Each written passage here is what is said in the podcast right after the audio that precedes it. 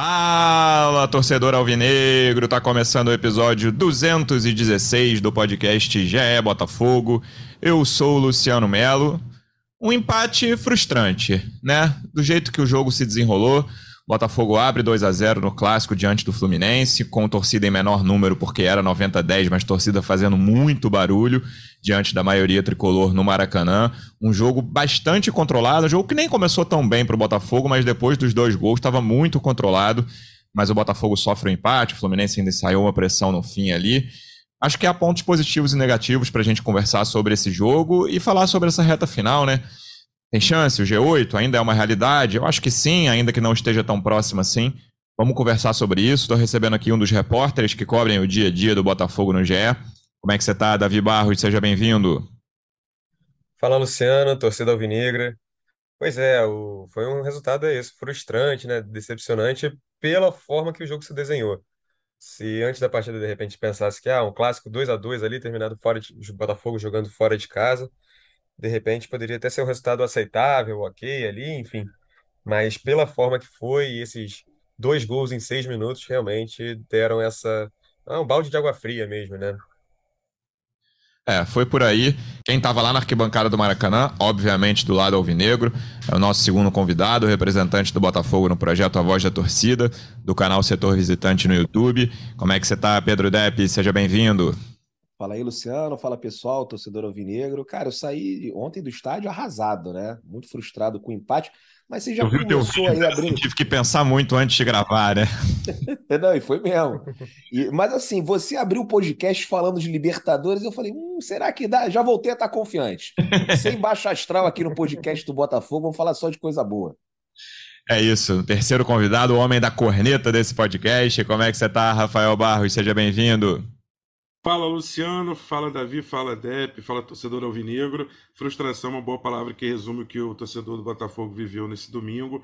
E o jogo acho que resume um pouco o que é a temporada alvinegra. Ele começou difícil, ruim, o Botafogo é, mal em campo, de repente se acerta, melhora muito, dá uma esperança maravilhosa, abre 2 a 0 a famosa vitória como visitante, tão comum nesse campeonato. E no final veio uma frustração. Quer dizer, é, não é nada muito diferente do que o torcedor viveu. E esse empate acaba deixando o Botafogo exatamente ali na metade da tabela, décimo primeiro, décimo, décimo primeiro, que tem sido a tônica desse campeonato. E a gente pode destrinchar mais com calma aí ao longo do, desse GE Botafogo o que, que aconteceu. Mas acho que frustração é uma boa palavra, assim, que resume o que foi essa partida.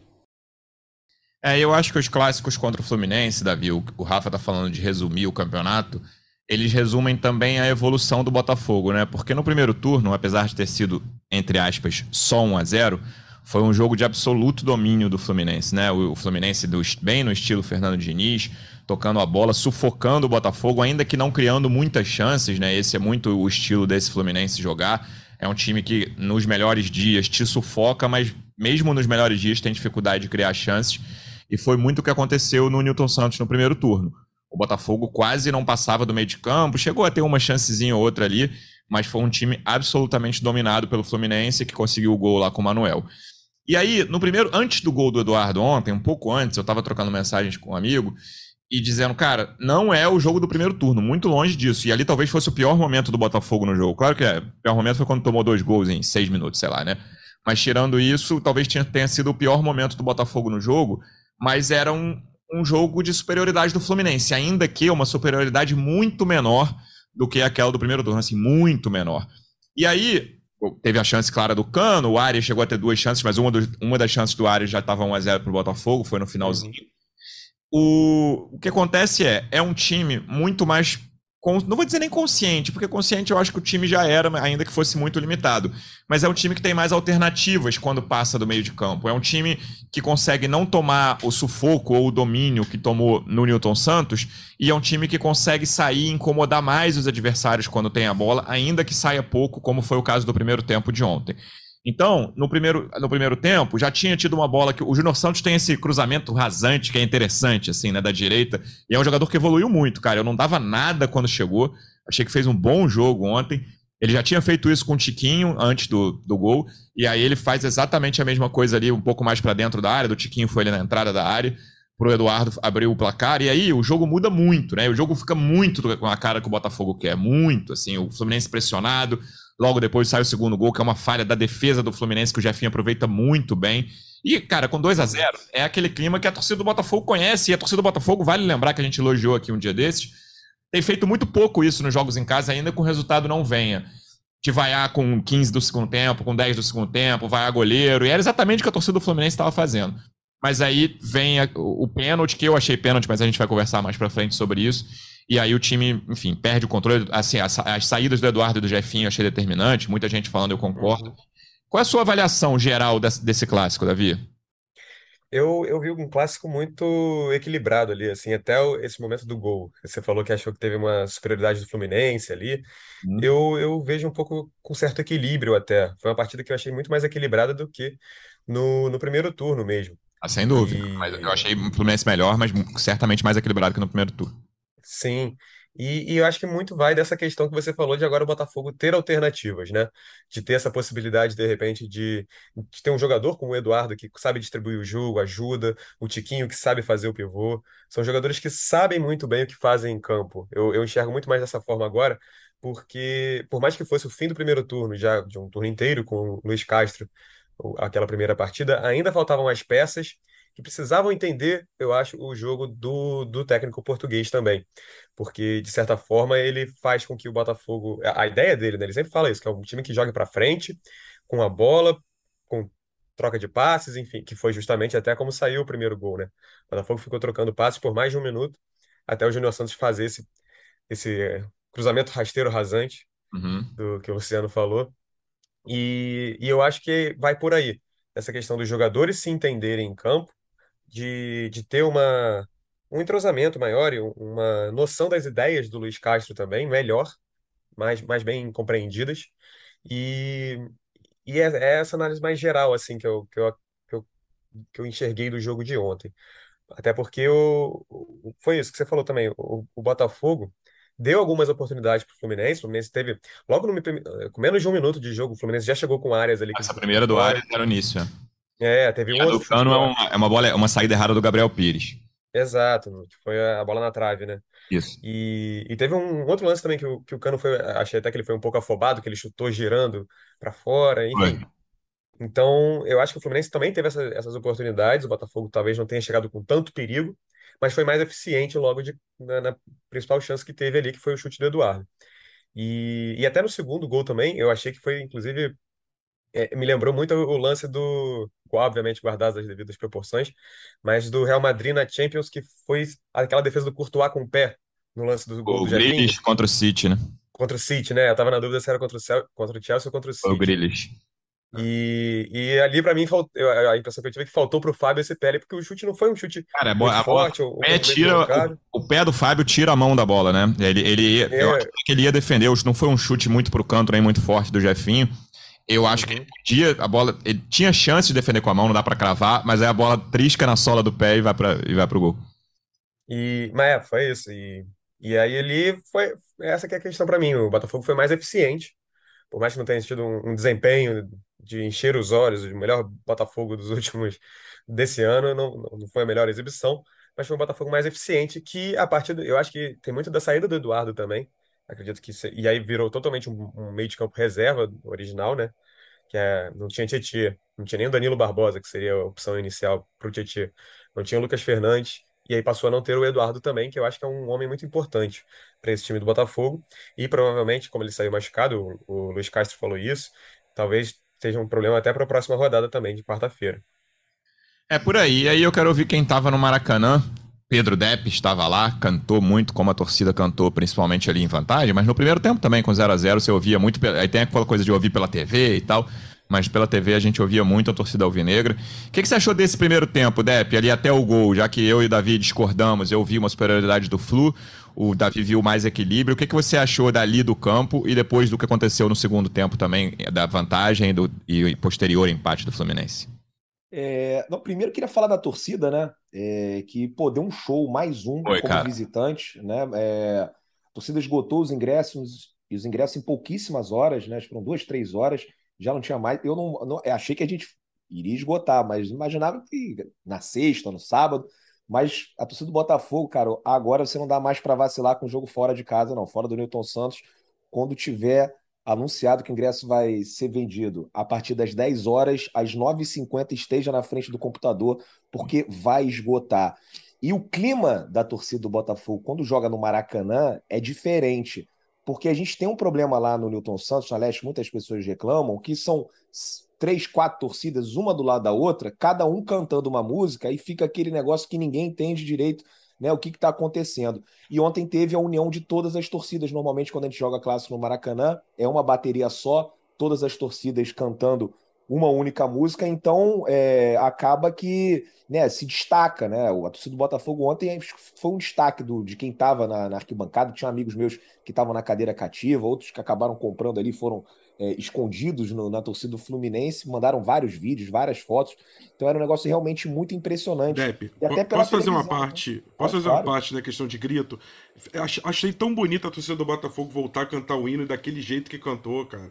Assim, é uma coisa que a gente não tem visto ultimamente. E o hino do Botafogo é um hino muito bonito, é um hino muito impactante. Que quando ele roda, né? Quando você vai o hino do início ao fim, ele volta do início de novo ali, como se fosse num samba enredo, né? E tal. Cara, ele, ele dá uma inflamada. E a, a torcida do Botafogo meio que parou de cantar o hino. E achei bonito a torcida voltar a cantar o hino no Maracanã, né? Tava cantando depois dos jogos, né? Quase sempre. Eu lembro do, do jogo do São Paulo, depois é, do quando acaba, sempre. é.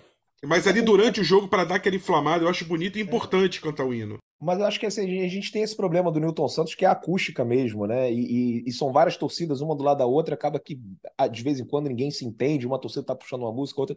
E no Maracanã, elas se uniram, então foi muito bacana, cantamos alto demais. Demos e essa um coisa da, de ser minoria num clássico, Depp, México. Ah, é, aqui é, no Rio a gente não tem essa tradição.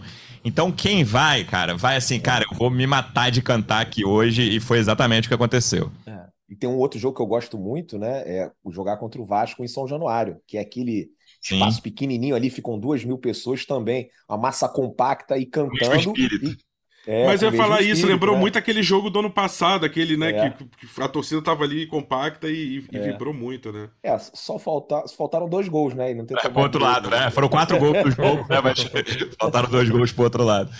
Mas então, eu, eu comecei falando que queria, é, aqui no, no, podcast, né? Agora, depois de ter ficado muito irritado, queria falar de coisa boa. Então, para mim, assim, o principal de ontem, que, que tem que ser elogiado, né? E, e exaltado, foi a torcida que realmente deu um show na arquibancada. Agora, sobre o jogo, era aquele jogo que a gente já imaginava, né? Um jogo equilibrado, mas talvez no primeiro tempo um pouquinho mais é, para o lado do Fluminense. Né? O Fluminense teve muitas oportunidades, acabou desperdiçando, teve aquele chute do, do, do Arias logo com 50 segundos, depois o Arias também perdeu uma bola que ele chapou ali no finalzinho do.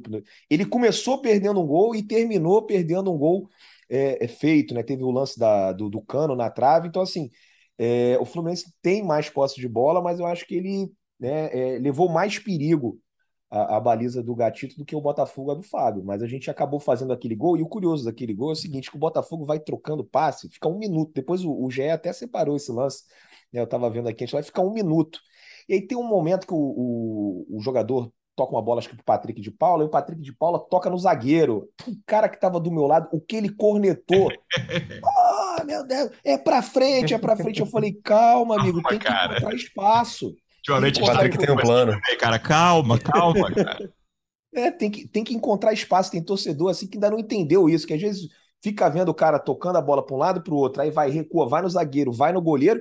Isso é para chamar o outro time para ver se você consegue encontrar espaço. E o Gabriel conseguiu encontrar esse espaço, né? Que ele dá um passo para o Tiquinho, o Tiquinho faz o pivô. O jogador do Fluminense quase desarma, a bola é, é, vai para o Júnior Santos, que, enfim, dá aquele chute rasteiro ali, aquele cruzamento rasteiro, e o Eduardo faz o gol. E a torcida enlouqueceu, né? É, segundo tempo, o Botafogo teve a oportunidade de fazer três, né? Podia ter feito. É, Aliás, até fez, a grande né? frustração ali era como o Fluminense estava morto no 2 a 0 né? Acho que a é. grande história desse jogo ali é como o lance do pênalti ressuscita um time que, cara, tava assim, a torcida era tudo crise total, torcida vaiando, xingando o goleiro, tudo, tudo acontecendo. Não, a gente ouvia, a gente ouvia, né? A gente ouviu poucas vezes a torcida do Fluminense, mas. Uma delas era xingando o Fábio. Caramba, estão vaiando o Fábio? Que isso? Porque eu não achei falha naquele gol. Também do, não, também não. Também da arquibancada, assim, não sei, né? Mas eu até estava revendo o, o, lance, eu não achei falha do Fábio no segundo gol. Enfim, é um problema do Fluminense. Se quiser vaiar, pode vaiar. Eu não tenho nada com isso.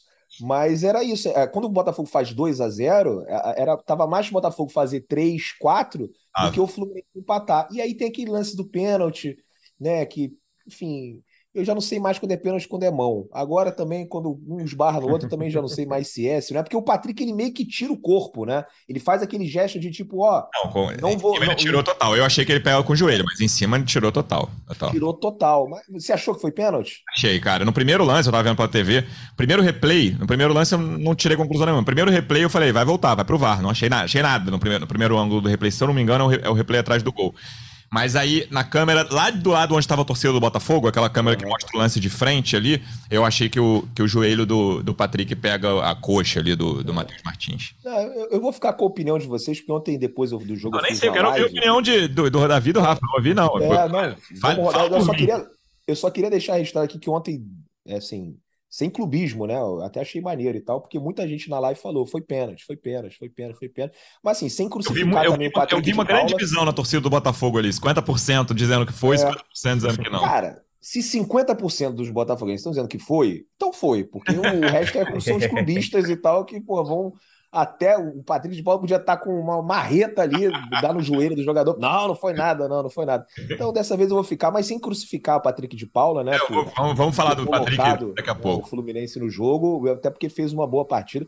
E queria saber a opinião do, dos, dos amigos aí também, do Davi e do Rafael, se foi pênalti ou não foi pênalti. Eu, não quero ficar eu acho que né? tem uma Eu acho que tem uma métrica muito fácil da gente saber se foi pênalti ou não. É, se o Jefinho entra em velocidade pela esquerda, igual o raio, como ele fez no lance do gol, ele dá um corte para dentro e o Nino chega da mesma forma nele e ele cai, eu tenho certeza que 100% da torcida alvinegra dizer que foi é. pênalti. Então eu acho que tá definido, para mim foi pênalti. Houve o choque, joelho com coxa. A gente nessa hora tem que assim tirar um pouquinho a camisa do clubismo, porque acho que assim, diferente daqueles lances de mão que realmente foram surreais, né, marcados contra o Botafogo. Eu acho que essa é uma linha tênue de interpretação, mas acho que mais para pênalti do que para não pênalti. Eu, é, o Luciano vira, vira e mexe fala que eu fico em cima do muro e dessa vez não será muito diferente, não. Ah, olha aí. Porque o que acontece? Eu, eu acho ali que quando o Matheus Martins ele entra na área e ele vê que o Patrick de Paula tá chegando, ele já deixa um pouquinho o pé para trás, para um pouco forçar o contato. Só que ao mesmo tempo o Patrick de Paula ele já tá ali um pouco afobado ali, atabalhoado assim. Ele, ele tira, como vocês falaram, ele tira o braço, mas a parte da, da perna continua, porque já tava ali, não tinha como ele chegar para trás. Então, e aí eu vejo muita gente falando, pô, mas o, o, o, juiz não foi nem ver e tudo mais. E vale lembrar que o VAR serve para erros, o que é, ele deve fazer, né? Erros claros. Lance que despertou bem pouca polêmica até na semana passada. Eu não sei quem viu o, o Esporte Vasco, o pênalti marcado para o Vasco no fim. O pênalti é o Saulo, goleiro formado no Botafogo, bota a mão no pé do Alex Teixeira. Cara, você tá andando na rua, se alguém botar, puser a mão no seu pé, você não vai cair, cara. Ninguém, ninguém cai porque botou a mão no seu pé. Mas botou e aí foi pênalti, entendeu? É muito. O Matheus Martins estava doido para cair? Tava doido tá. para cair. Mas, mas, tem um contato ali, acho que não tem como, como fugir desse. É isso. É, a impressão que eu tenho é que ele já tá um pouco caindo, mas tem um contato. Então, é, é aí que eu vejo que marcando pênalti não marcando, não, não para mim daria no mesmo ali, assim, no sentido de. Hum, é, uma, é discutível, eu acho. Rafa, mas, vou. Vou com congeladores.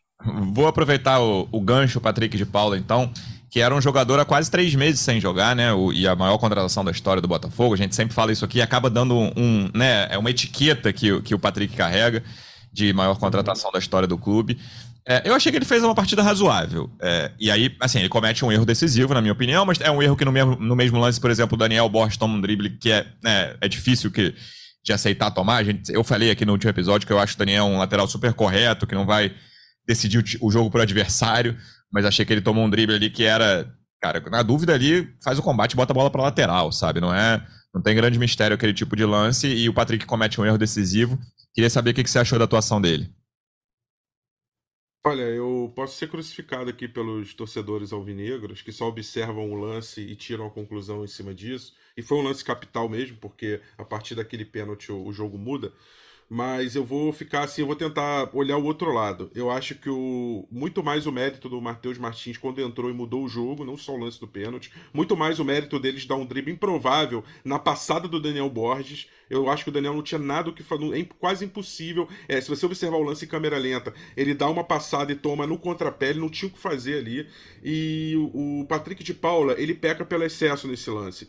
E aí eu vou dizer, gente, o que a gente mais reclamou do Patrick de Paula durante todo esse campeonato foi assim uma falta de uma entrega maior, a falta de uma doação maior, aquela postura às vezes que muita gente falava, pô, tá um pouco assim, não sei se é uma palavra muito forte, mas como se fosse um pouco indolente, como se faltasse dar aquele último gás. E a gente pode ter, reclamar de qualquer defeito dele no jogo desse domingo, mas ele teve muita disposição, muita vontade muita aplicação e vou além. Acho que ele fez a saída de três com muita qualidade ali pelo meio. Uh, ele não comprometeu, ele ocupou a posição que o Tietchan ocupa. É claro que não dá, assim, o Tietchan está no nível de atuação muito alto e fez muita falta. Mas assim, eu acho que ele substituiu é, na medida do possível a altura. Não vejo como outro jogador ele poderia ter substituído melhor é, fazendo o primeiro volante. Até me surpreendi com essa escalação do Luiz Castro dele, mas acho que ele teve uma partida muito honesta fez uma partida muito correta e acabou tendo azar de naquele lance. É, ele tentou tirar o corpo, eu falo azar porque, cara, choque pode acontecer no futebol, nem todo pênalti acontece por querer. Foi um pênalti sem querer, foi mais por imprudência. Mesmo ele levantando o braço, a imprudência que eu falo é na passada da perna, quando ele toca o joelho na coxa do Matheus Martins. E acho que assim, a gente aqui no GE Botafogo vai tender sempre a, ter, a, a a procurar onde está o erro, onde está o problema no, no, no, na falta de marcação, numa chegada atrasada. Gente, que o GE Fluminense fala do Matheus Martins, pô. Pois é, mas assim, é, eles lá, se você, o GE Fluminense vai estar tá lá, sei lá, 50 minutos falando do garoto. Mas, cara, assim, é, é, é, é quase inevitável a gente analisar três fatores, tá, Luciano? Só para não me alongar muito. É, vamos lá. O, a substituição o Eduardo sai aos 15 do segundo tempo. Uma pena, machucado. Talvez nem jogue no restante da temporada, já tem que ver essa apuração aí pra, pra semana, né? Aí entra o Del Piage, que não é da posição, o meio do Botafogo. O Botafogo perde o meio de campo. Aí um pouco depois, o Fernando Diniz faz a grande alteração, tira o Iago Felipe, que é um jogador de marcação, bota o Matheus Martins, e aí o jogo muda, gente. Assim, o futebol é isso, é percepção, é ação e reação. Naquele momento, a percepção do técnico do Fluminense foi melhor, o time cresceu, o Botafogo tentou. Quantas vezes o Jefinho entrou, incendiou o jogo e a gente falou: olha que moleque abusado, olha que porra, acabou com a partida. Como é que o, como é que o pessoal do outro time nessas partidas analisou? Será que eles pararam e falaram: pô, tinha um jogador lá do outro lado que acabou com a partida também? Então, assim. É, é muito frustrante o que aconteceu ontem, foi muito frustrante. Mas assim, a gente também tem que tentar olhar um pouquinho para outro lado Uh, acho que só terminando de responder a tua pergunta, acho que o Patrick de Paulo, na medida do possível, teve uma atuação. É, não pode dizer que foi boa, porque teve um lance capital, mas uma atuação bem, bem honesta, é, acho que bem interessante e promissora pro. Assim, não perdemos esse jogador. Era a nossa preocupação, né? Ah, acabou, o Patrick tá condenado. Não, ele não tá condenado, pelo menos. Eu acho que dá para pensar em Patrick de Paula para 2023.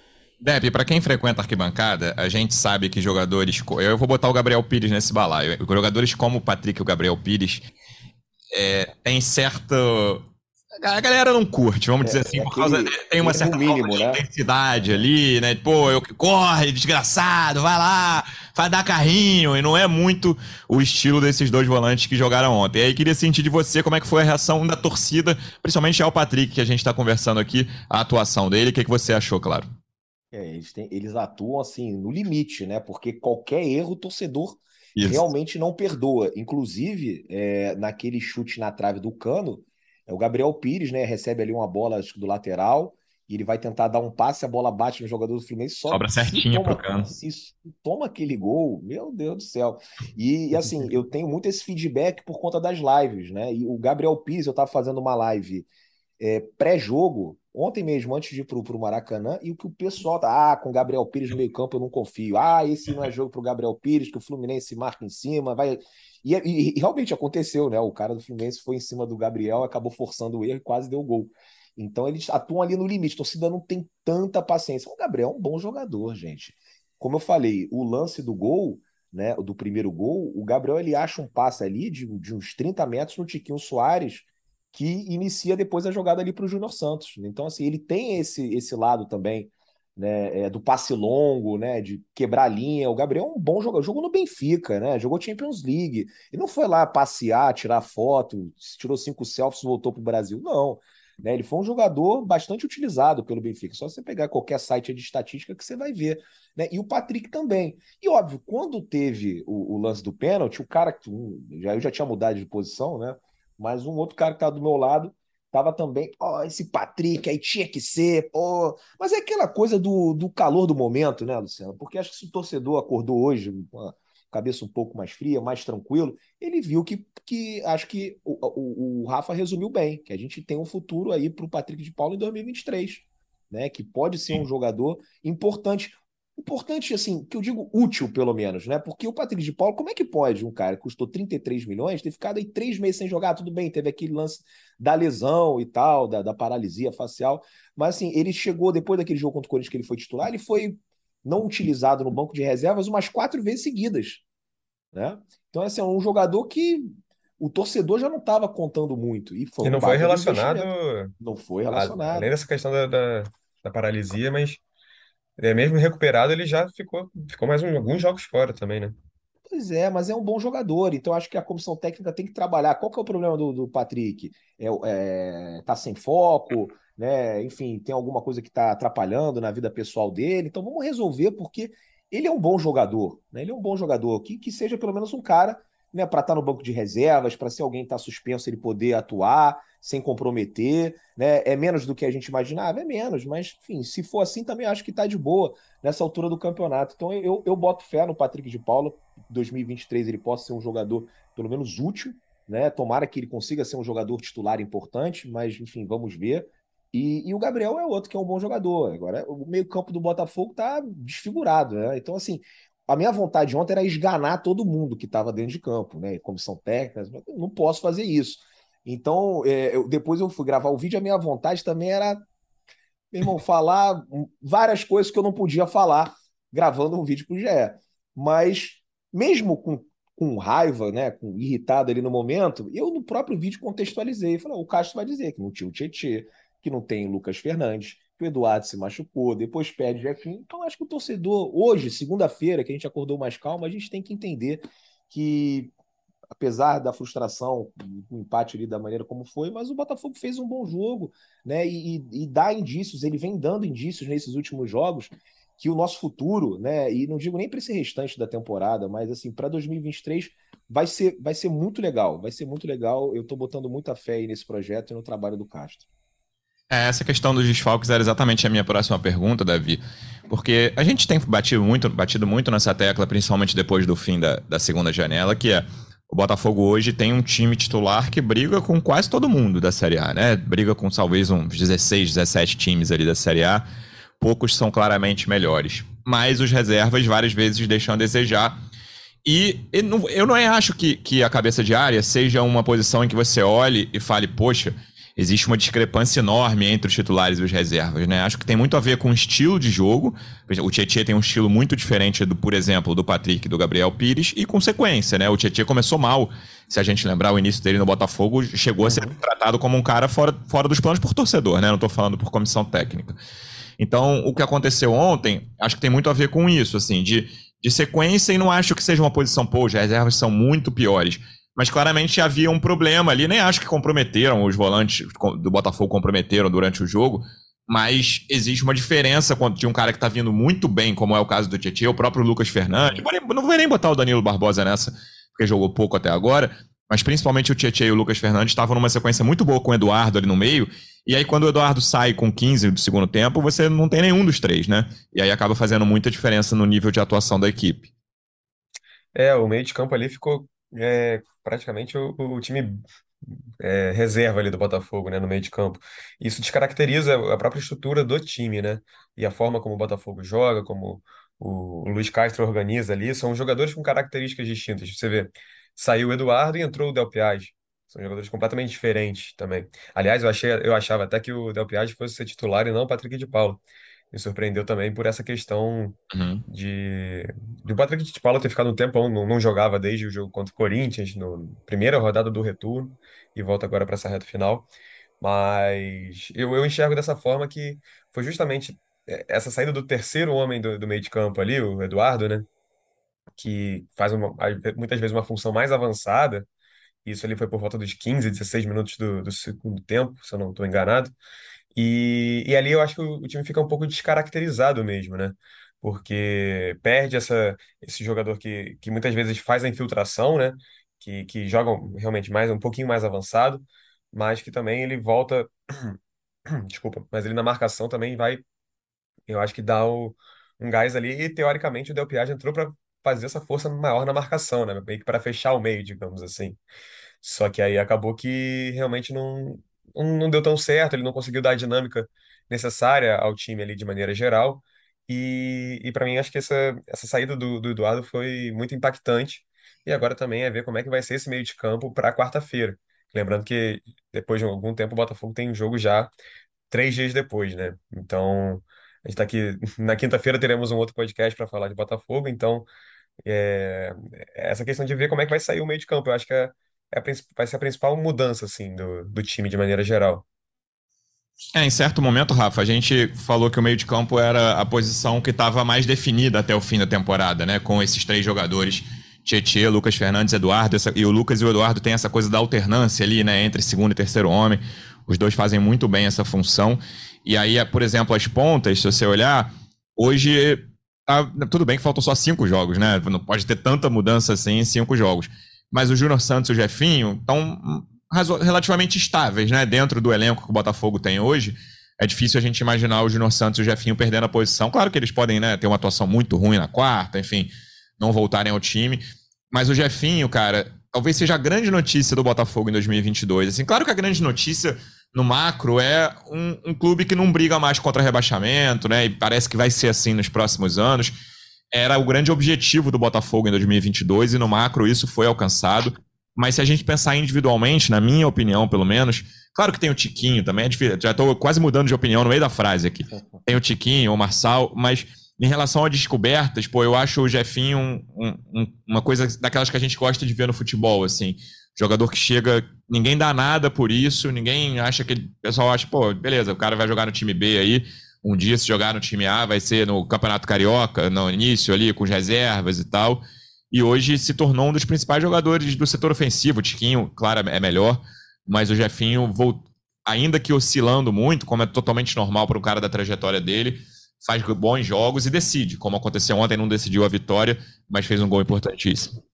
para alegria da torcida alvinegra e principalmente de um personagem que teve no Maracanã ontem, o John Textor. Afinal, um investidor não quer apenas investir para. Claro que ele quer dar alegria à torcida, quer fazer um time competitivo, dar títulos, mas um dos principais objetivos, e não por acaso ele fez o time B, de onde surgiu o Jefinho, né, vindo do Resende e tudo, é, e, também está de olho nos garotos, como o Matheus, enfim. Mas acho que é, um, é, é- é bom quando você percebe que um ativo do clube se valoriza por si só, porque aí você consegue é, é, também no futuro, é, quem sabe, é, lucrar com a venda desse jogador. Acho que hoje ele ainda vai ter muito campeonato ainda para jogar pelo Botafogo, pelo menos 2023 todo. Acho que dá para segurar o, o Jefinho e torcer para que ele na competição internacional, seja Libertadores ou Sul-Americana, possa também fazer o Botafogo ter um desempenho é, muito bom e ser um ponto fora da curva, né? O Botafogo é um time que cada vez mais se torna um time tático, um time que ocupa bem espaço, que toca bem a bola, que sai com qualidade. Isso é uma característica muito importante que o Fluminense colocou à prova nesse jogo de ontem.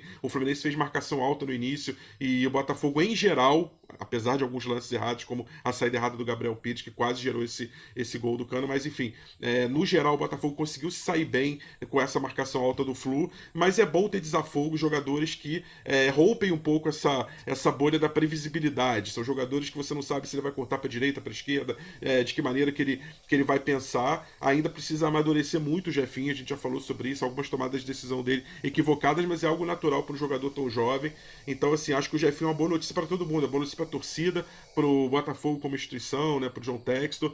E falando sobre o Eduardo especificamente, é uma pena, porque a saída dele do, do meio do jogo, o Botafogo perde um jogador que não, tinha, não tem reposição. O Eduardo tem uma característica muito única, é, que acho que nem, nem outros meio, me, meias do Botafogo têm, que ele faz uma infiltração quando o, o Tiquinho sai da área. E o Tiquinho cada vez mais tem feito esse papel de sair da área, puxar o marcador e abrir o espaço para infiltração. E o Eduardo consegue fazer bem essa infiltração para lance do gol, é isso, né? Ele se infiltra ali no é, quase como elemento surpresa, embora até bem marcado, mas ele se filtra no espaço deixado ali é, temporariamente pelo Tiquinho no cruzamento ali, o chute meio cruzamento, ele acaba completando. E não ter esse jogador a partir dos 15 do segundo tempo, no momento crucial para o Botafogo segurar ali o resultado e até ampliar, né? O Botafogo teve um gol anulado, do Tiquinho bem anulado de impedimento, mas aquele momento ali perder o Eduardo foi duro, porque o, é como a gente falou, o Del Piatti não tem a mesma característica e, e falta alguém com, com, essa condição. Mas Jefinho, sim, Jefinho é, é uma, acho que é uma ótima notícia sim de 2022,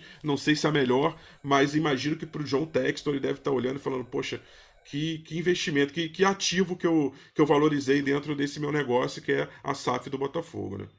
É, eu, em relação a, a, essa questão de procura de jogadores e tudo mais, eu acho que o, a, a melhor garimpagem do Botafogo foi, é, foi o Eduardo mesmo, mais até do que o, o Jefinho, que eu acho que o Eduardo é um jogador mais completo, e, obviamente, tem a qualidade do Tiquinho, um jogador de muita qualidade. Marçal tem, também é um jogador de muita qualidade, mas são os dois jogadores que, querendo ou não, estavam no futebol europeu, né? Tinha uma certa exposição ali. O Tiquinho, por mais que o Olympiacos não fosse um, não é um grande expoente europeu, assim, mas estava lá, jogava no Porto até pouco tempo também. E o Marçal estava no Wolverhampton, na Premier League, jogou no Lyon. Mas o Eduardo, por estar esse tempo todo assim no, no futebol árabe mesmo, mundo árabe, né, que a gente fala, o, eu acho que foi um. E dada a importância dele para o time do Botafogo, um jogador completo, assim, que, que consegue fazer muitas funções ali no meio de campo. Eu acho que ele, pra, pelo menos na minha concepção, assim, é a maior garimpagem, mais até do que o Jefinho que o Jefinho dá promessa, tem algumas questões mas, de. Mas é que eu acho que é diferente, Davi. Eu, eu não vejo o Jefinho como garimpagem, eu vejo o Jefinho como alguém que veio do Resende pro time B e foi um acontecimento, foi um, foi um achado interno, né? Dentro da própria temporada, ele explodiu como. É, no metaverso poderia ter explodido lá o Riquelme, no metaverso poderia ter explodido o, o é, vários outros ali do time B. Aí, aí é, complicou. O, aí complicou. É, eu tô só dando. É, do metaverso mesmo, assim, né? O, sei lá, o DG estourasse na lateral esquerda. E foi o Jefinho, né? Eu digo assim, eles estavam todos no mesmo pacote. Se você pegasse assim, pô, em abril e falasse assim, ó, em, ma em maio, por exemplo, ó, o Jefinho vai estourar, e você fala, cara, como assim? Não teve, não teve, eu digo assim, não teve trabalho muito de análise de mercado. Ah, ele foi bem no Resende ali. É, eu acho que só que são realidades um pouquinho diferentes. Eu entendo o que você coloca, mas é que eu acho que a gente uhum. não pode comparar coisas exatamente diferentes, como é o caso do Jefinho, que foi um cara interno que estourou do time B, com alguém que realmente foi uma garimpagem é, sensacional. É, eu vou, eu vou, Vou refazer o que eu falei aqui, que eu já mudei de opinião enquanto vocês falavam. o, o Jefinho é a maior diferença entre expectativa e realidade, porque a expectativa Sim, era zero. Né? Era, não tinha nenhuma expectativa. É, jogador de time B, o Marçal são, é, individualmente, o Tiquinho e o Marçal são notícias melhores do que ele, até o Eduardo também. O, e, mas, o Tiquinho, por exemplo, era um cara sobre quem pesava uma enorme expectativa quando ele chegou, né? Porque a gente uhum. falou tantas vezes de centroavante aqui, que o Botafogo precisava de um centroavante, então sim, ele precisava corresponder e ele correspondeu com louvor e é, já acho um dos melhores centroavantes em atividade por aqui. Então é uma notícia melhor, mas em relação à expectativa e realidade, o Jefinho foi muito, teve muita diferença por causa disso. E aí o Rafa falou sobre ah, é importante para o Textor. No sábado, né, teve um, depois de um clássico, a gente até fala menos do que aconteceu antes disso, mas teve a renovação do Matheus Nascimento, uma notícia que né, estava rondando há bastante tempo, há meses aí, quase desde a da venda do clube, a, do futebol do clube ao Textor, a gente falava em possível renovação do Matheus Nascimento. Isso finalmente aconteceu, mais três anos, até 2025. O que você acha que vai que é a previsão do Botafogo com o Textor, com o Textor, Davi, com, com o Matheus Nascimento? O que, que você imagina para os próximos meses, para os próximos anos do Matheus Nascimento? É, cara, eu, assim, eu, eu gosto muito, sempre falei aqui que eu, que eu gosto bastante do Matheus Nascimento, eu acho que ele tem um, um potencial enorme, sempre mostrou isso nas divisões de base, no, no, no sub-20 da seleção brasileira também, nas seleções de base. Só que ainda não, não aconteceu no Botafogo, né? Eu acho que de repente o, o Carioca pode ser um, um teste para ele mais de jogar mais vezes, de, de ter mais experiência.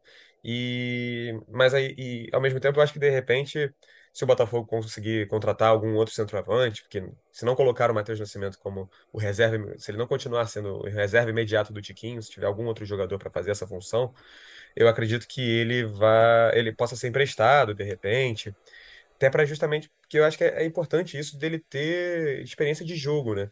O, o Luiz Castro fala isso muitas vezes que a, o melhor treino é o jogo. Então, eu não vejo muito muita necessidade, a não ser que o Tiquinho se machuque, mas eu não vejo muito sentido ter o Matheus Nascimento no elenco só por ter. Só para ter ali, que de repente, quem sabe um dia, talvez pode vir a ser que ele jogue algum jogo, entende? É, porque até o momento ele não conseguiu ter essa sequência. Teve um pouquinho ali no Campeonato Carioca, até às vezes fazia uma parte com. É, fazia a dupla de ataque com o Erisson, né? Eu lembro que teve, tiveram alguns jogos assim. E, mas que é, para o Campeonato Brasileiro ele não conseguiu ainda mostrar essa questão que ele. essa qualidade que a gente viu dele na base. Então eu imagino que principalmente o Carioca pode, do ano que vem pode ser o grande teste. Eu acho que esse ano ainda não teremos muitas novidades dele em campo, a não ser que seja emprestado para algum outro time. Mas eu enxergo isso como, de repente, esse, esse campeonato carioca do ano que vem aí pode ser um principal teste para ele, para ver como é que vai ser o restante da temporada também, né? Que, até porque o Texas tem essa ideia de jogar, levar os principais jogadores, fazer uma, uma pré-temporada fora, enfim, para não disputar o carioca com os principais jogadores. Acredito que o Matheus Nascimento possa ser o grande, é, talvez um dos principais pilares desse time para o campeonato carioca, né? Dep, deve ser mais ou menos o oitavo episódio que eu te pergunto o que, que você imagina para o Matheus Nascimento na próxima temporada, mas agora é a primeira vez que eu te pergunto isso com a renovação assinada. É, primeiro é uma boa notícia, né, a renovação claro. do Matheus Nascimento, porque assim, é um jogador que sempre mostrou muito potencial nas categorias de base, um jogador importante na, no sub-17, jogador importante no sub-20, sempre quando ele tem a oportunidade de ser convocado, e ele é convocado constantemente, ele entra nos jogos, titular do, do, da seleção, e mete gol, né? É impressionante mesmo é, é, essa carreira dele na seleção, nas seleções de base. Então, só, só por isso, você vai conseguir arrumar algum comprador para ele em algum momento. Ele pode até não estar tá jogando bola no Botafogo, é, enfim, tá nessa seca aí, o Campeonato Brasileiro até o momento não, não marcou nenhum gol, mas você consegue arrumar dinheiro com o Matheus Nascimento e não dava mais para o Botafogo ficar perdendo jogadores de graça, né? Que era é, é, realmente uma constante aqui. A gente não conseguia segurar ninguém, sempre quando chegava nesse momento de, re, de renovação, o cara optava por outro time, como aconteceu recentemente com o Navarro. Né? Tem uma, uma, um cenário, Depp, desculpa te interromper, que é exatamente do Navarro, que é do, de um jogador do mesmo clube dele, não é do Navarro. O Gabriel Veron, do Palmeiras, ex-Palmeiras, é um cara que tinha uma trajetória parecida com o Matheus Nascimento no sentido de ser destaque de, de, todas as categorias de base da seleção brasileira. E no profissional ele não emplacou, no profissional do Palmeiras, né? Ele é um, assim, jogou mais em termos de quantidade do que o Matheus Nascimento, chegou a ter um gol ali importante e tal, mas não emplacou, nem perto do que a torcida imaginava para ele. E é um cara que o, o, Palmeiras tirou 10 milhões de euros, foi vendido pro Porto, né? Tá jogando no Porto. Eu, é uma trajetória que eu acho parecida, acho até que o Matheus Nascimento, Mateus Nascimento, por ser centroavante, talvez o Botafogo consiga um pouco mais. Isso estou falando no pior cenário, tá? Ele, ele não uhum. conseguindo jogar muito. Se ele jogar, fizer gol, se emplacar, ele vai ser vendido por consideravelmente, um valor consideravelmente maior de 10 milhões de euros. Mas eu acho que esse é o pior cenário com que a gente trabalha com a renovação decidida e assinada. Esse é o pior cenário com, com o qual o Botafogo trabalha. Pois é. Então, assim, a gente já, já tem que comemorar que hoje, com a SAF, a gente consegue segurar jogadores do nível do Matheus Nascimento. Ah, não tá jogando nada profissional. Concordo com vocês, beleza. Mas na base, ele sempre destrói quando joga.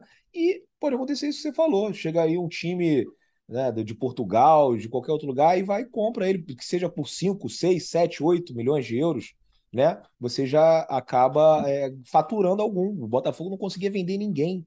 Né? O Botafogo não conseguia nem vender nem segurar, era um, era um horror. Então eu já fico feliz né, que as notícias estão mudando é, lá em General Severiano.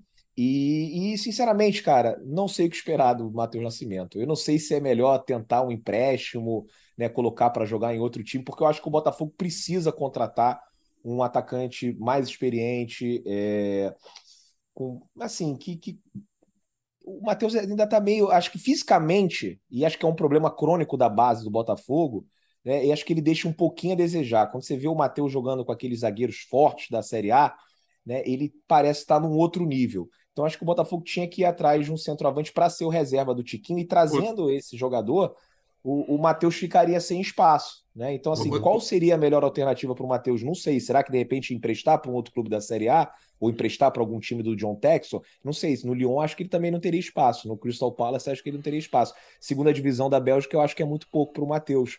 Mas é, é, é, uma coisa uhum. assim que eu, no momento, não sei né, o que, que eles vão fazer, não sei qual que é a melhor solução, mas estou muito feliz com a renovação do Matheus. Até porque, Depp, quando o Botafogo se desfez do Erisson, o argumento utilizado foi: nós estamos subindo o sarrafo do elenco, uhum. de fato, com a chegada do Tiquinho.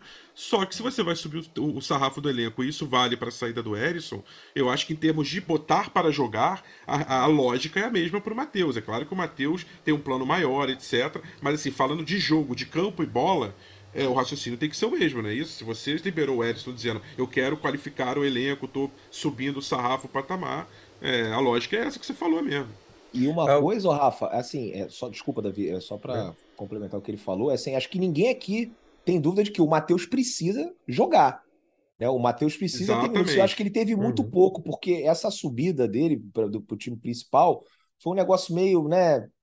É, assim, o Botafogo não tinha muita alternativa. É, naquele momento, a gente ainda era o Pindaíba de futebol e regatas. É, o Botafogo via ali o Matheus como um cara, uma joia que pudesse faturar um dinheiro, ao mesmo tempo também não tinha dinheiro para contratar atacante. Falou, então bota o moleque aí com 16 anos, vamos ver o que acontece. E, e, assim acabou não emplacando, como talvez o Botafogo imaginasse que ele pudesse emplacar. Então, assim, jogou pouco pelo Sub-20, não jogou uma Copa São Paulo de Futebol Júnior. Né? Então, assim, o Matheus tem poucos minutos. Eu acho que ele precisa jogar, Davi. Uhum.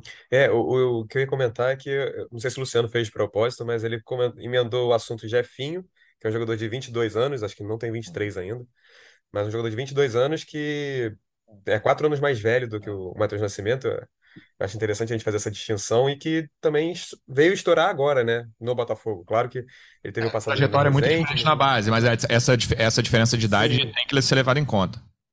E, e, o que eu quero dizer é o, a questão da maturação de cada jogador, é esse meu ponto.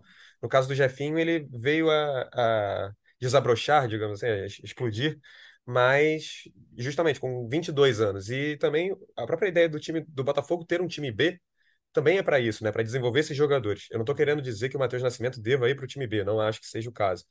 Mas eu vejo como essa necessidade, e isso que a gente estava falando, de ter jogos, de, de mostrar serviço, enfim. E que cada um, cada jogador tem o seu tempo, assim, de, de maturação. Eu acho que a gente não, não deve considerar o Matheus Nascimento, sei lá, que se daqui a dois anos ele não. como um jogador fadado ao fracasso ou qualquer coisa do tipo.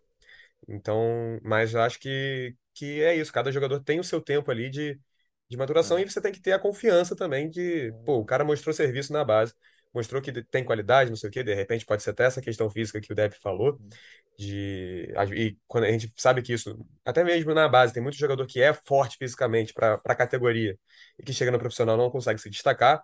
E, enfim, eu acho que vai muito dessa questão da maturação física, emocional do próprio atleta de uma maneira geral, assim, sabe? E, e, surgem muitas comparações com, com atletas mais jovens, né? Hum. Por exemplo, Marcos Leonardo do Santos. Do Santos. Mas olha o Marcos Leonardo tá fazendo gol. Olha o Vitor Roque. Levou o Atlético Paranaense para a final da Libertadores. Mas é isso que você falou. Cada um tem o seu tempo, né? E, e vamos combinar que o Matheus Nascimento meio que subiu de qualquer jeito, né? É, bota aí e resolve. Né, o Santos é, pô, é mestre em fazer isso, né? Essa transição da base profissional, o Atlético Paranaense também. Então, assim, fica complicado comparar, né? Não, não dá para dar o Matheus Nascimento como um fracasso, né? Não. Eu acredito que ele vai, vai se tornar um bom jogador. Não sei se aqui no Botafogo ou de repente o Verão aí, que foi pro Porto e, e lá tá jogando, Sim. tá metendo. Isso, gol, isso, um vidente, isso um vidente ontem viesse do futuro antes do jogo falasse assim: um jovem Matheus, revelação, vai decidir o jogo, a torcida do Botafogo ia vibrar, né? é, tem isso. Rafa, a gente olhando a tabela, são ali. Vou, vou, tirar o Atlético Paranaense com 51 pontos. Eu acho que o Atlético Paranaense ainda pode se enrolar se perder a final da Libertadores, porque é um time que está muito voltado para isso. Acho, por exemplo, que eles vão perder para o Palmeiras amanhã, devem jogar com reservas, né? Mesmo sendo em Curitiba, o Palmeiras lutando pelo título. Mas vou, vou tirar o Atlético Paranaense, que ainda acho que tem chance de voltar para essa briga. Basicamente, hoje, ao que tudo indica, são duas vagas em disputa por Atlético Mineiro, São Paulo, América Mineiro, Fortaleza e Botafogo. Eu não levo fé nesse Santos ali, não, que está logo um ponto atrás. Vou ficar nesses cinco times para duas vagas. Botafogo três, com três pontos a menos que o Atlético e o São Paulo. Lembrando que o Atlético tem um jogo a menos, joga hoje contra o Fortaleza, jogo bem difícil no Castelão. O que, que você imagina para essa reta final? Você acha o Botafogo candidato? Você acha o Botafogo azarão? Você acha o Botafogo favorito? Como é que você vê essa briga atualmente pelas duas vagas? Se um campeonato de pontos corridos de 38 rodadas é uma maratona, o Botafogo é aquele corredor que está no segundo pelotão, né? O pelotão intermediário, que vem logo depois daquele quando a, a Globo mostra ali a São Silvestre, né? Aí tem aquele segundo que tem um monte de gente ali, né? Aí você fala, pô, o, ter, o quinto colocado vai sair dali, né? Na maratona. Vai completar o pódio, né? E tal pódio da maratona, acho que são cinco, se eu não me engano. É, mas ele, alguém vai sair dali. O Botafogo precisa estar no bolo. Se ele não tiver nesse bolo, faltando três, quatro rodadas, aí não tem chance. Então, assim, se ele tiver no bolo, cara, ali cada jogo vai ser uma decisão. Você consegue incutir isso no espírito dos atletas. São atletas que têm alguma rodagem, são atletas que têm recurso técnico, têm de onde tirar, já mostraram resposta é, em partidas até que você não acreditava no Botafogo, é tanto assim, a priori, né? E conseguiram bons resultados. Também decepcionaram em alguns outros momentos, mas eu digo assim: se o Botafogo chegar faltando 3, 4 rodadas é, no bolo, é, ali na, como aqueles maratonistas que chegam ali naquele pelotão intermediário intermediário, ele pode brigar por essa vaga. Só sobre o Galo, Luciano, eu acho o seguinte: o Galo enfrenta o Castelão no Fortaleza, esse podcast sendo gravado antes do jogo dessa segunda-feira. Acho que é, a lógica diz que dificilmente, embora o Atlético tenha um bom time, mas assim, a, a, o embalo que o Fortaleza pegou é, talvez seja difícil, né? Mas se o Galo vencer o Fortaleza, eu acho que a gente perde uma vaga. Por que eu te digo isso? Porque o Atlético Mineiro ainda, precisa, ainda vai pegar o Juventude em casa, ainda vai pegar o Cuiabá em casa. Então eu acho que o Atlético fazendo 50 pontos e projetando aí, acho que provavelmente seis pontos desses dois confrontos, com todo respeito ao Cuiabá que vem tentando brigar bravamente, mas perdeu em casa pro Ceará também, é, pro é, Goiás. Eu também acho que é um time que, para mim, vai ficar naquele bolo do, do Z4 no final do campeonato, né? Então acho que eu não colocaria o Galo ali, não, embora tenha tido uma queda de rendimento. Agora, se o Fortaleza ganhar. Também, né? Cuiabá.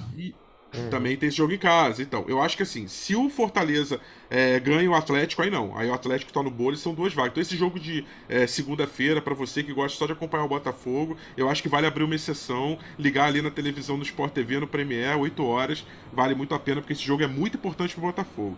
É, o Botafogo tem o Cuiabá em casa, tem o Bragantino na próxima rodada, vai pegar o jogo com o Santos, que é adversário direto também em casa. E fora de casa tem os Atléticos, né? O Mineiro e o Paranaense. Cara, é isso. O Botafogo tá no bolo, Luciano. Eu acho que a rodada, é, em geral, não foi tão ruim, embora a vitória do São Paulo. O América Mineiro perdeu, é, o Santos perdeu. É, o Bragantino venceu, mas estava bem embaixo ali. Então, assim, eu acho que ficou ok, ficou razoável a rodada para o Botafogo. Ele ainda está na alça de mira dessa, desse G8 aí. Isso é casa, né, Pedro Depp? Você que já está trazendo, acumulando vitórias como visitante. Ontem foi um empate, mas era na cidade do Rio de Janeiro. Seis pontinhos no Newton Santos agora contra Bragantino e Cuiabá. E aí eu acho que o Botafogo tá vivíssimo e com muita chance. É. Já deu, já, né? Pô, de não ganhar. Vou pensar em casa, né? Pô, pelo amor de Deus, né? Pô, contra, com todo o respeito ao Cuiabá né, e o Bragantino, mas o Botafogo tem obrigação de ganhar esses, esses dois jogos. É, os horários muito ruins, né? O Botafogo jogando quarta-feira, acho que 19 horas. 7 e meia na quarta-feira e depois 7 horas na terça. É, sério. Os horários que o pessoal trabalha, né? Para chegar, fica muito uhum. complicado, uhum. chega em cima. Né, o time é, com dois resultados é, ruins, né, no, no Newton Santos, né, com, com, o Inter e no Maracanã com o Fluminense. Não sei se o público né, vai estar aquele espetáculo né, que a gente se acostumou a ver, principalmente aí no início do campeonato mas os que os botafoguenses que foram ao estádio com certeza né, vão apoiar o time e acho que a gente tem tudo para ganhar, né? Tanto do Cuiabá quanto do, do Bragantino, mas esses jogos complicados, né? Já, já fiquei com medo aqui, Luciano. Puta, meu Deus do céu, será? Não, não é possível, vai ter que ganhar. E assim, ontem eu estava completamente descrente numa possibilidade de Libertadores. Ah, já foi e tal. Aí eu abri a tabela do GE hoje, falei, não, são só três pontinhos, até que não tá tão ruim assim. E aí você ganhando essas duas, né? Você tem ali depois um, um confronto direto com o Atlético Mineiro do Mineirão, que eu acho que a gente tem possibilidade também de, de, de aprontar para cima do Galo, né? Como a gente aprontou para cima de outros times durante esse campeonato, ganhamos do Internacional fora, ganhamos do São Paulo, ganhamos do Flamengo lá em Brasília, também com 60 mil flamenguistas eu acho que a gente tem condição de, de conseguir um resultado. O problema são esses desfalques, né? E aí, como é que tá? O Danilo Barbosa, o que, que ele tem? E o, o, o Eduardo, será que acabou a temporada para ele? Lucas Fernandes também acabou a temporada para ele? Então, assim, são jogadores importantes ali, posições importantes que a gente acaba perdendo. O elenco é, ainda não é dos melhores, mas sempre fica essa, essa dúvida, né? De, de como que o, o Botafogo vai conseguir lidar né, com esses desfalques nos próximos jogos. Acho que esses dois a gente tem total condição de ganhar, mas contra o Atlético Mineiro preocupa, mas não acho também impossível não o Sim. Botafogo ganhar lá no Mineirão. Davi, para a gente encerrar, estamos chegando ao capítulo final da novela Fornecedor de Material Esportivo do Botafogo. O que, é que você tem de novidade? Pois é, a gente publicou há algumas horas que o Botafogo fechou com a, com a Reebok, né, para ser a fornecedora do Bota, de material esportivo do Botafogo para os próximos anos. E, e o que a gente tem de informação é, é que, além de, apesar de não ter assinado o contrato assim, final, é, já tem uma coisa, já tem uma parte muito bem encaminhada, acertada, digamos assim, e que o clube já preferiu, já optou. Ah, o famoso só, porque ele só falta assinar, né? Isso, exatamente. Então, ah, mas tudo indica que tá, tá certo, enfim, que tá acertado mesmo, mas é isso, é o falta assinar. Mas tudo, aparentemente, finalmente o Botafogo vai voltar a ter uma, uma fornecedora de material esportivo, que desde o o fim do ano passado que não tem, né? Que, que quando terminou o contrato com a capa. É comprar camisa, ele já falou aqui. São, são dois anos sem loja, cara. É bizarro. É, isso é. O torcedor que vem, o torcedor do Botafogo que vem ao Rio de Janeiro tem alguns amigos que moram fora e que são botafoguenses.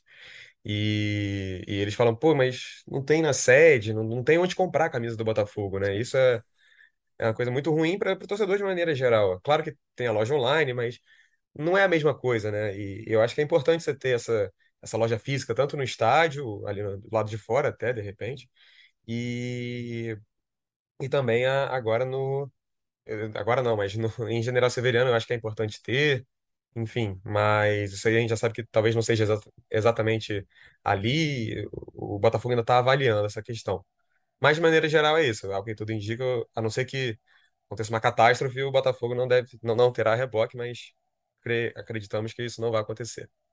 É isso. Voltaremos na quinta-feira. Lembrando, quarta-feira, Botafogo e Bragantino, sete e meia da noite no Newton Santos. Davi, obrigado mais uma vez pela presença e até a próxima. Valeu, Lu, Rafa, Dep, torcida alvinegra. Estamos aí. Qualquer novidade, ligue em ge.globo barra Botafogo. Dep, obrigado mais uma vez pela presença. Que venha a vitória na quarta. Até a próxima. Valeu, Luciano. Valeu, pessoal, torcedor alvinegro. Até a próxima. Rafa, obrigado mais uma vez e até quinta. Valeu, Luciano, valeu, Davi, valeu, Dep, valeu, torcedor Alvinegro. Até quinta-feira, esperando com uma vitória novamente, voltando a vencer no Newton Santos, o Botafogo. Torcedor Alvinegro, obrigado mais uma vez pela audiência. Até a próxima. Um abraço. Partiu, louco, Abreu! Bateu! Gol! Sabe de quem?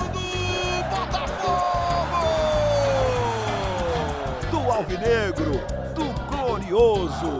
É o GE Botafogo.